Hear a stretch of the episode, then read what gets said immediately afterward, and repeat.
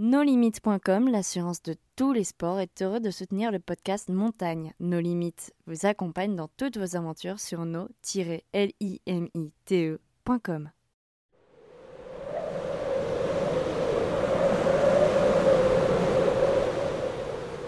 Montagne, la série audio des aventures alpines.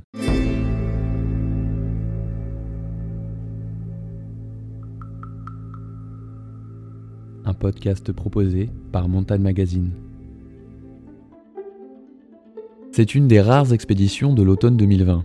Le 19 octobre, dans le massif du Batura Moustag, au Pakistan, Simon Elfringer et Pierre Finn réalisent l'ascension du Sani Pakouche. Ils sont les premiers à emprunter la face sud d'un sommet gravi une seule et unique fois en 1991. Les deux alpinistes baptisent leur nouvelle voie Revers Gagnant, qui leur vaudra une récompense au piolet d'or. Je m'appelle Simon Velfringer, j'ai 27 ans et on a ouvert euh, une belle voie au Sani Pakouche, un sommet du Pakistan dans le massif du Batura Moustag euh, en octobre 2020.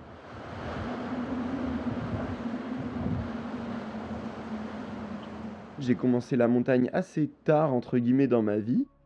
Par contre, j'ai commencé l'escalade vraiment très très jeune parce que ma maman et mon papa faisaient, faisaient de la grimpe. Et en fait, en sortie de prépa, j'ai intégré l'école de la météorologie qui était à, Toulouse. J'ai rencontré des gens qui faisaient de la montagne.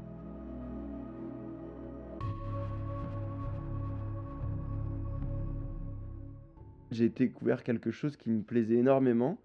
Euh, donc j'ai d'abord euh, pratiqué la montagne un peu dans les, Pyrénées via les équipes euh, du CAF.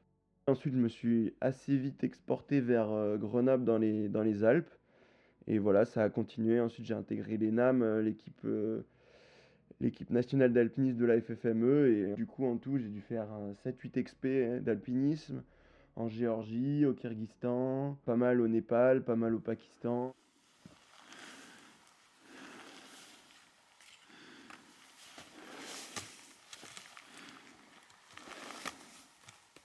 Le projet, c'était de, partir au Népal avec euh, une équipe différente. Mais il se trouve que bah, les, restrictions sanitaires et au développement du coronavirus, bah, le, Népal est resté fermé euh, pour cet automne.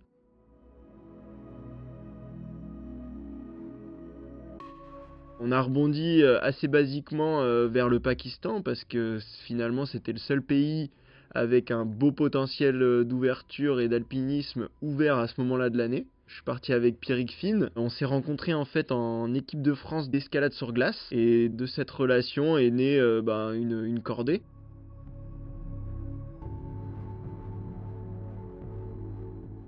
On était déjà partis ensemble au Pakistan l'année d'avant donc en 2019. Et du coup, ce coup-ci, ben voilà, rebelote au Pakistan, mais cette fois dans un massif complètement différent. Donc le massif du Batura Moustag, c'est un massif qui est plutôt situé euh, à l'ouest du Karakorum. En fait, euh, tout ça s'est fait en cherchant sur Internet, euh, recherche cartographique sur des sites comme Google Earth ou FatMap. Vraiment, en cherchant sur les, les, images satellites et sur les cartes des faces qui pourraient être intéressantes d'un point de vue alpinistique. Donc ça veut dire des faces assez raides avec potentiellement des conditions d'escalade mixtes, avec un peu de neige et un peu de rocher, et des altitudes avoisinant les, 7000 mètres. Voilà, ça c'était un peu nos, critères de sélection.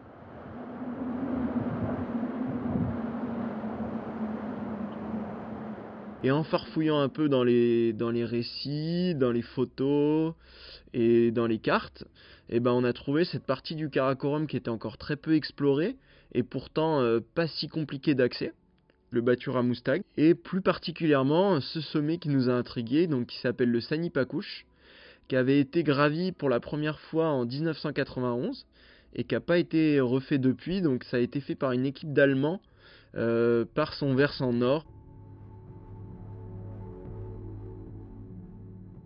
Je vois passer euh, quelques photos euh, de face alentour, pas de la face du Sani Pakouche parce qu'il n'y avait pas de photos justement de cette face sud.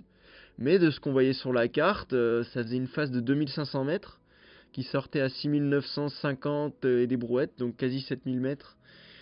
Ça rentrait dans les critères et donc ça a tout de suite attiré notre attention et on a fait le choix de, partir sur ce projet-là.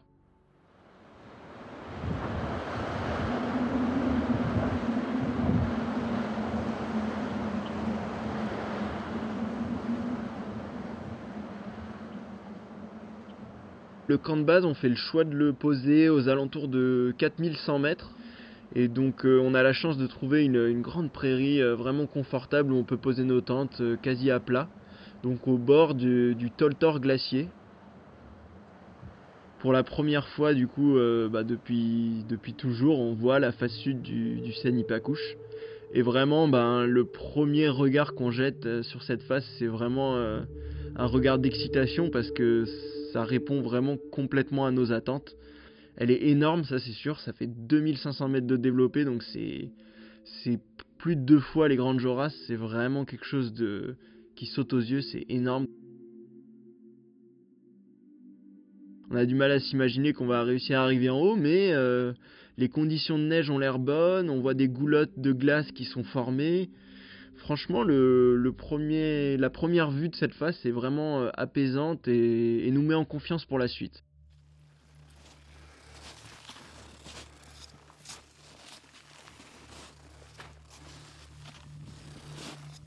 après cette joie d'arriver au camp de base, eh ben on a tout de suite une petite déception. Il se met à neiger en fait de manière, euh, assez forte. Euh. Et là, ben, en gros, euh, les paroles qui résonnent dans nos têtes, c'est ben, le Pakistan à l'automne, ça marche pas quoi.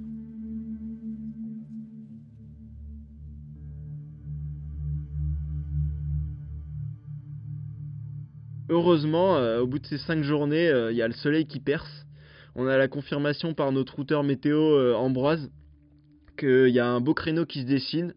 Et du coup, bah là, on envisage euh, de commencer l'acclimatation. L'acclimatation dans Stoltor glacier, c'est quelque chose de très compliqué parce qu'en fait, on est entouré de faces hyper raides. Donc, euh, bah, on n'a pas vraiment le choix. on va devoir aller dans un itinéraire un peu technique pour s'acclimater. Let's go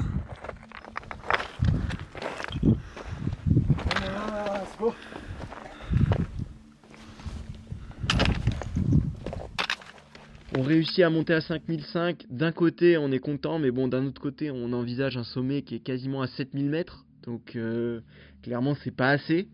Mais bon, finalement, on n'a pas vraiment le choix. Euh, et on va tout miser sur un bon repos et surtout une optimisation de notre itinéraire dans la face.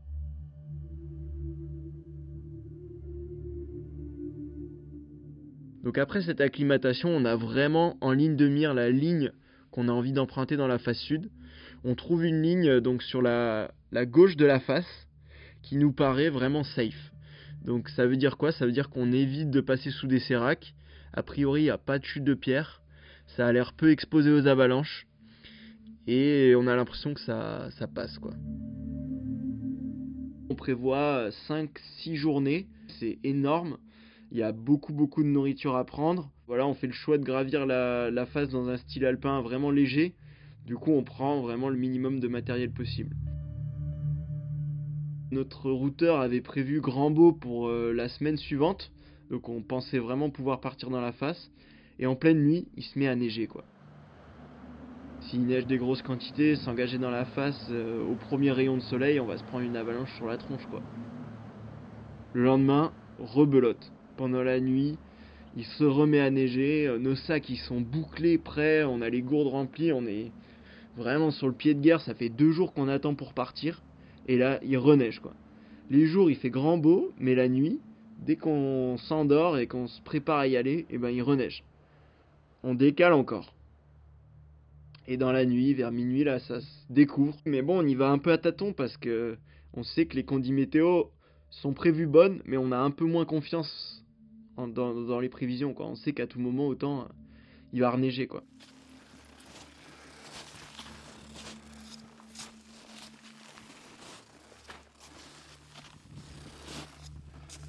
On fait l'approche de nuit, euh, on arrive au pied de la face. On est au pied d'une longueur en glace euh, qui a l'air magnifique en 4 sup. Euh, vraiment, c'est en pure condition.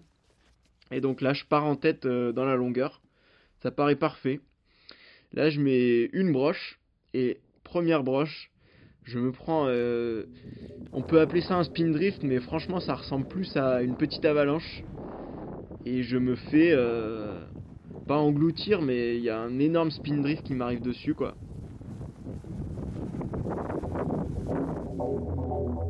Ça dure quasi, je pense, euh, franchement, 15 minutes où je suis sur mes piolets en train juste d'attendre que la montagne arrête de se déverser sur moi. J'ai vraiment un, flux de neige qui me tombe dessus. Je me sens pas mis en danger parce que je tiens sur mes piolets, mais je me pose vraiment des questions, quoi. Surtout que ça, ça veut pas s'arrêter. Ça revient, ça revient, ça revient.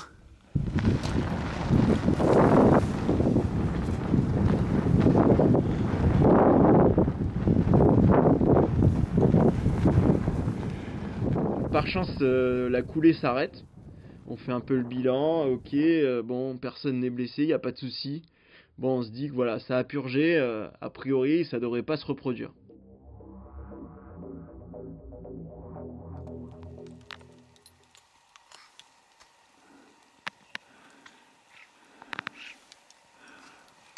Trêve d'imprévu, là, la suite de cette première journée se passe hyper bien. On rencontre des conditions de neige euh, vraiment géniales, la météo est magnifique, qui nous permet d'avancer vraiment tranquillement, donc tout se passe bien. Et là, on arrive vers 5600 mètres, donc on a fait, euh, on a fait un bout de chemin parce qu'on est parti à, de 4100 euh, le premier, le, le, matin, quoi. Donc on a, on a fait un bon bout de chemin et vers 5006, là, on se dit que ça suffit pour aujourd'hui et on commence à, à chercher un emplacement de bivouac. Et là, bah, en fait, euh, on s'attendait à pouvoir creuser dans la neige sans souci. Et en fait, euh, il y a 10 cm de neige, mais en dessous, c'est glace noire, quoi. Et donc, le vrai problème, c'est que euh, on peut pas terrasser un emplacement pour notre tente. Tant bien que mal, on, on trouve un endroit qui a l'air pas si mal. On terrasse un bout de truc. Et bon, de toute façon, on est tellement fatigué qu'il faut absolument qu'on s'allonge euh, maintenant. Et donc, on met la tente, mais avec un seul arceau en fait. Donc, en fait, on a une demi-tente posée sur une demi-terrasse. Mais on arrive à s'allonger à deux et voilà. Ça, c'est la cuisine 3 étoiles. Au chaud dans son duvet. Ouais, on n'est pas trop mal, ça va. Ça pourrait être pire.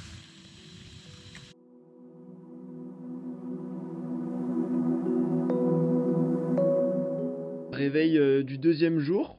Là, on est dans une zone de la face euh, qui est assez raide quand même. Et au cours de cette deuxième journée, on va avoir un, passage complètement mythique euh, de la barrière rocheuse qu'on voyait du bas et qu'on voyait, on voyait bien que ça allait être un peu le, crux de la voie.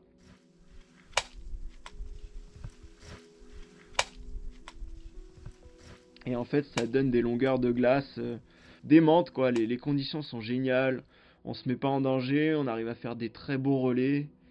Et on, voilà, au loin, on aperçoit le sommet qui commence à se rapprocher. Euh, et on arrive vers 6100 mètres, on commence à être bien haut, bien fatigué.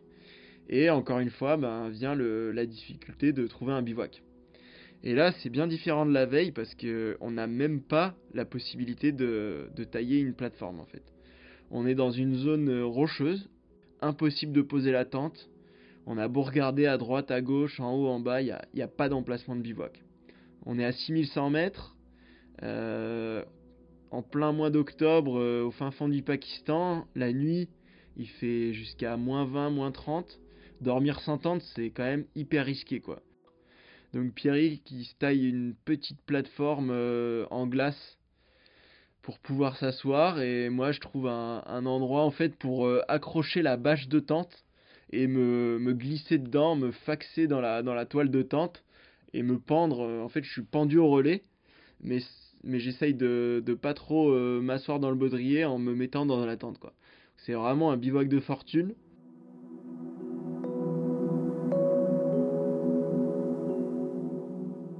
Donc là, on est au troisième jour.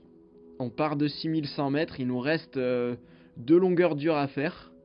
Pareil, euh, des longueurs de glace, un peu de mixte. Et au bout de ces deux longueurs, on arrive sur l'arrêt sommitale. Donc là, on a le sommet en visu. Bon, il est encore loin. Hein. On est que à 6002, donc euh, le sommet il est à quasi 7000, donc euh, encore 800 mètres à faire. Mais à 6400 mètres, on arrive dans une crevasse en fait, une crevasse bouchée.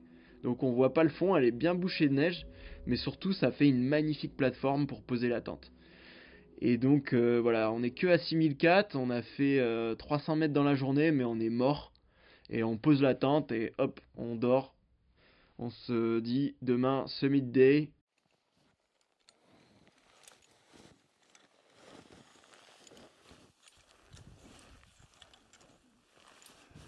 Et le lendemain, ben, il nous reste 600 mètres à faire dans de la neige inconsistante avec une arête vraiment raide euh, vers la fin. Et donc pour moi, c'est vraiment la journée la plus dure euh, physiquement. Pierrick, lui, il est, quand même plus en forme. Euh, et du coup, il va, il va l'idée, euh, il va passer devant pendant une bonne partie de cette dernière journée. Euh, physiquement, il est assez impressionnant. euh, autant jusque-là, bah, techniquement, euh, j'avais fait pas mal de longueurs euh, en tête. euh, autant là, euh, sur ce dernier jour, il est vraiment, vraiment, il prend les devants. Et là, bah, on avance, on avance, mais vraiment quand même assez lentement. Et vers 6008, 6009, hop, euh, bah, on commence à y croire, quoi. hein. Le sommet, il est là, il nous tend les bras.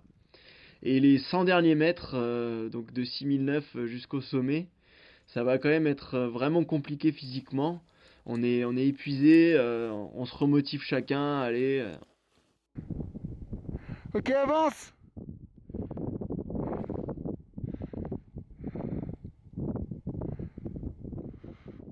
C'est vraiment des, des purs moments, à la fois de souffrance, et après, ben, on réussit à arriver au sommet, et du coup, forcément, euh, souffrance entraîne joie, parce que ben, c'est l'accomplissement de, de toute l'expé qui arrive. euh, on débarque sur le sommet, c'est mythique, euh, la météo est incroyable. Et voilà Yo Sommet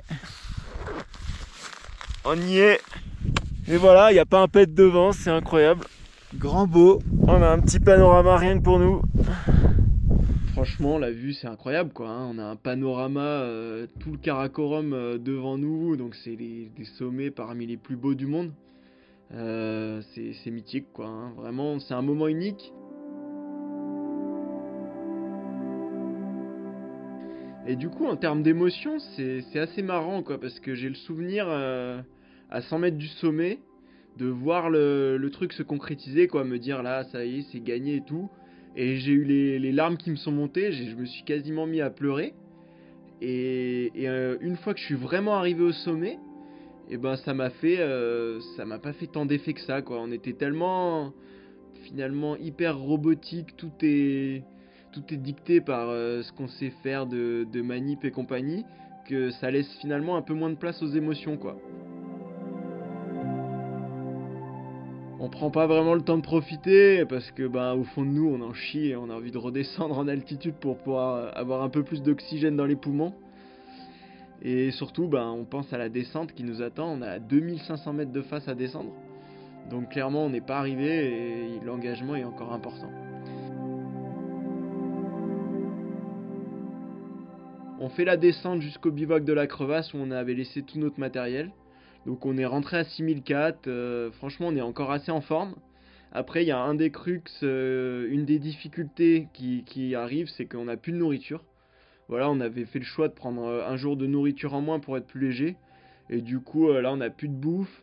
Mais finalement c'est pas tant gênant parce que de toute façon on est, on est fatigué et on n'a plus vraiment le goût de manger des, des lyophilisés.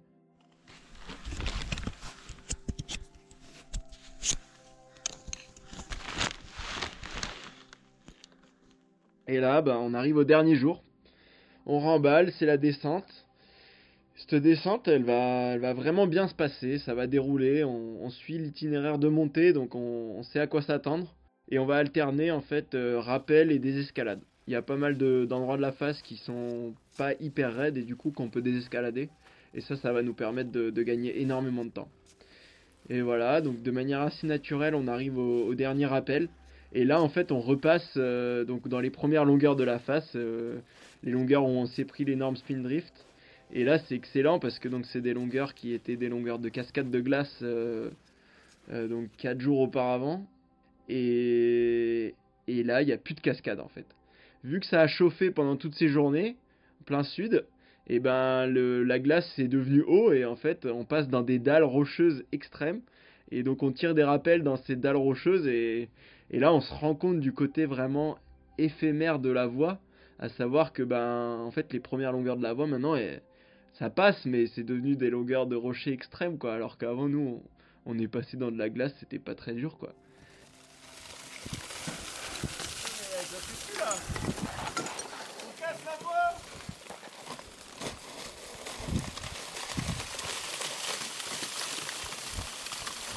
On est passé avec le bon timing, on dirait. À la fin du dernier appel, on est de retour au pied de la face, sain et sauf. Après avoir vécu des moments de dingue, on rentre au camp de base vraiment en, rampant quoi. hein. Là, on est, on est épuisé, mais bon, on sait qu'il y a les, chapatis, donc c'est le, le pain local qui nous attend au camp de base. euh, et de la, du thé, euh, de l'eau liquide. on s'était mis un peu à manger des bouts de glaçons euh, dans la descente, et là, on a de l'eau chaude, liquide qui nous attend au camp de base.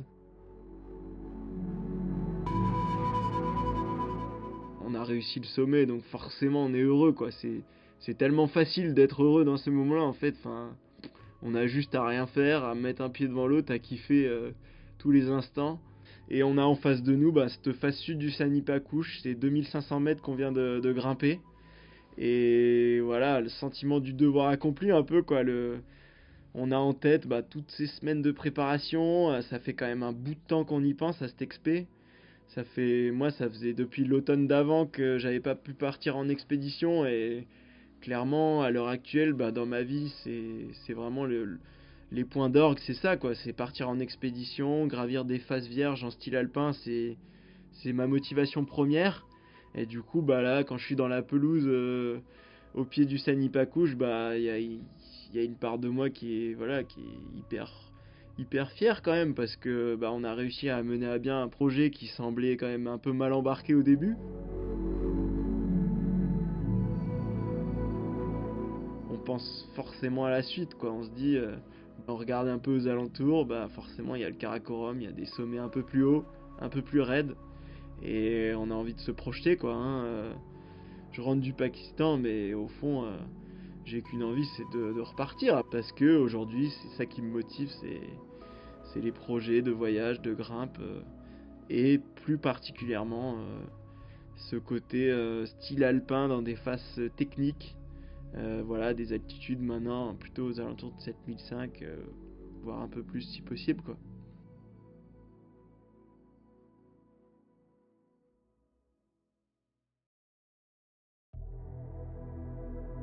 Retrouvez le meilleur de la montagne sur Montagne Magazine ou bien sur notre site internet montagne-magazine.com et sur notre application App Store et Google Play. C'était Montagne, un podcast réalisé par Eman Kazé pour Montagne Magazine. NoLimites.com, l'assurance de tous les sports, est heureux de soutenir le podcast Montagne. No Limites vous accompagne dans toutes vos aventures sur no-limite.com.